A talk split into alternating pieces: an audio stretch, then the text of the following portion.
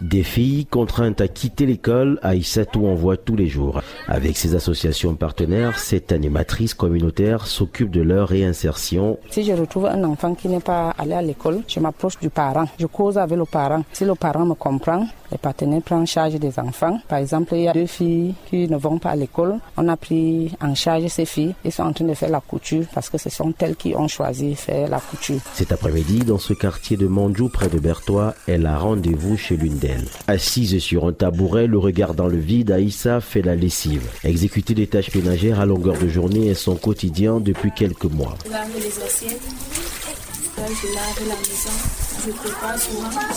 À 14 ans, cette jeune fille frêle a été contrainte de quitter l'école alors qu'elle souhaitait poursuivre ses études. Le soutien de sa mère n'y a rien changé.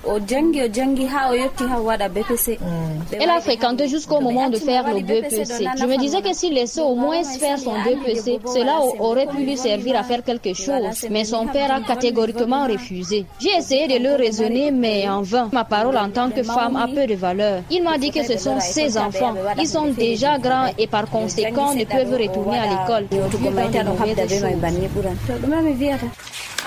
Femme, tu me dois respect et obéissance. Mais là dit, les choses évoluent. Les sketchs comme celui-ci où on met en avant l'éducation de la jeune fille sont diffusés dans les radios locales pour combattre le phénomène. Cédric Bébon supervise une ONG dans la région qui a fait de l'éducation de la jeune fille une priorité. Il y a actuellement 99 filles qu'on a pu renvoyer à l'école grâce à ces mécanismes dans tout l'arrondissement de Manjou. On travaille encore pour améliorer un peu ces statistiques-là et les maintenir à l'école parce que c'est aussi un autre défi. Les cas de déscolarisation des jeunes se comptent par centaines dans la région de l'Est, l'une des moins scolarisées du pays.